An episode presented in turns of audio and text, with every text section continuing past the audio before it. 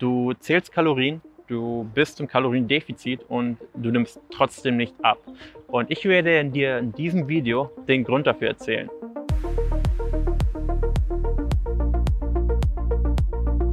Erstmal ist wichtig zu verstehen, dass ein Kaloriendefizit nicht feststeht. Man kann nicht sagen, 1500 Kalorien ist ein Kaloriendefizit oder 1800 Kalorien ist ein Defizit, sondern ein Kaloriendefizit ist die Differenz zwischen dem, was dein Körper wirklich verbraucht und dem, was du konsumierst. Das heißt, der ist sehr individuell und kann bei jeder Person unterschiedlich sein. Das heißt, eine Person, die viel Sport macht, die sehr aktiv ist, wird einen hohen Kalorienverbrauch haben und kann vielleicht auch relativ viel Kalorien konsumieren. Und trotzdem ist ja eine, dann eine, eine Differenz. Und das ist eben das Kaloriendefizit, quasi die Kaloriendifferenz zwischen Verbrauch und Aufnahme. Und das ist erstmal wichtig zu verstehen. Viele Leute haben aber eben leider das Denken, dass sie denken, okay, ab einer Kalorienhöhe von 1500 Kalorien bin ich in einem Kaloriendefizit. Nein, muss nicht sein. Wenn dein Verbrauch einfach super niedrig ist, dann ist es vielleicht so, dass du 1500 Kalorien verbrauchst und 1500 Kalorien konsumierst und dann ist eben kein Kaloriendefizit da. Im zweiten Schritt ist es wichtig zu verstehen, dass die Waage kein eindeutiger Indikator ist, ob du im Kaloriendefizit bist oder nicht. Im ersten Moment würde man hier denken, okay, ähm, woran oder wie erkenne ich denn, dass ich im Kaloriendefizit bin? Okay, man müsste es ja eigentlich daran erkennen, wenn ich weniger aufnehme, als ich verbrauche und diese Differenz habe. Die Differenz muss der Körper quasi aus den, aus den Fettspeichern rausziehen und da eben die Energie bereitstellen. Das heißt, man würde Fett verlieren, wenn man im Kaloriendefizit ist. Wie kann man das messen? Anhand der Waage. Und ja, der Gedankengang ist richtig. Die Waage ist auf jeden Fall ein, ein sinnvoller Indikator oder ein Kontrollinstrument, um zu sehen, ob man eben äh, mit der Vermutung richtig liegt. Aber es ist kein eindeutiger Indikator. Denn es haben ja auch andere Dinge Einfluss auf dein, auf dein Gewicht.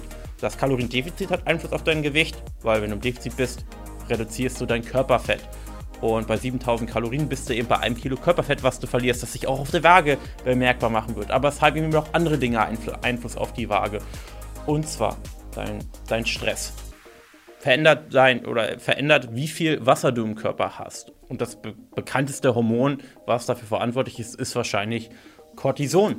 Und wenn du trainierst, hat sowohl, ich sag mal, der Stress, der dadurch einge ja, ausgelöst wird, einen Einfluss auf dein Körpergewicht, als auch der Muskelaufbau oder vielleicht das nicht vorhandene Training, der Muskelabbau, hat auch einen Einfluss auf dein Körpergewicht. Das heißt, die Waage ist kein eindeutiger Indikator, ein Hilfsindikator, was auch sinnvoll ist. Auch hier in der Zusammenarbeit mit Barman oder bei Barman Coaching nutzen unsere Kunden die Körperwaage und wir sind nicht diejenigen, die sagen, stell dich nie auf die Körperwaage.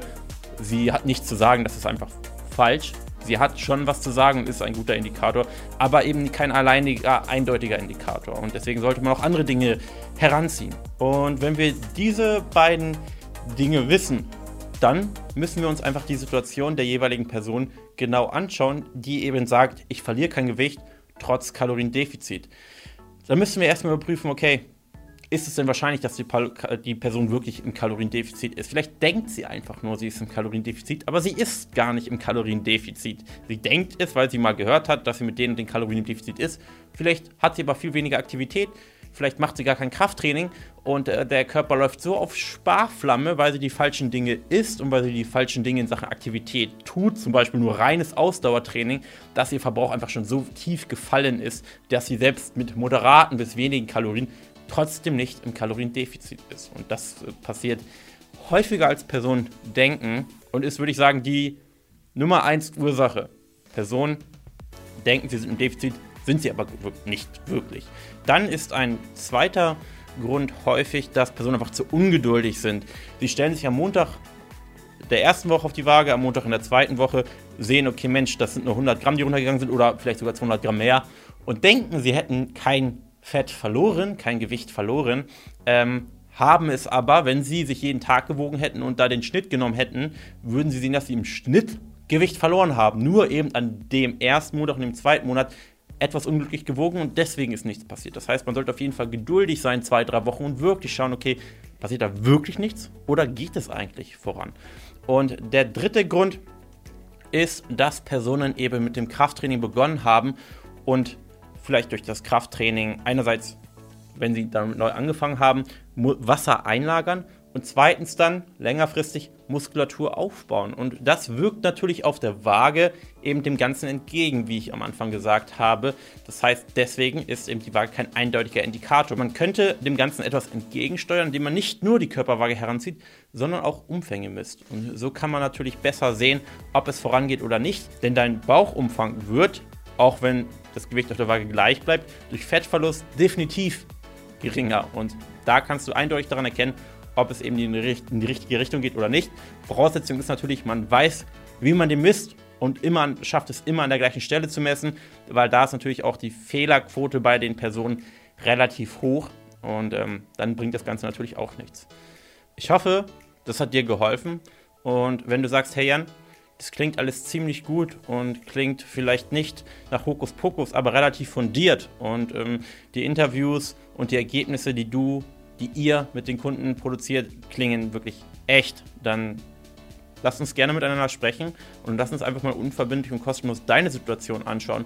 Du hast nichts zu verlieren und eventuell schaffen wir es gemeinsam über die nächsten drei, sechs, neun Monate erfolgreich ein für alle Mal deine Wohlfühlfigur zu erreichen. Danke fürs Zuhören.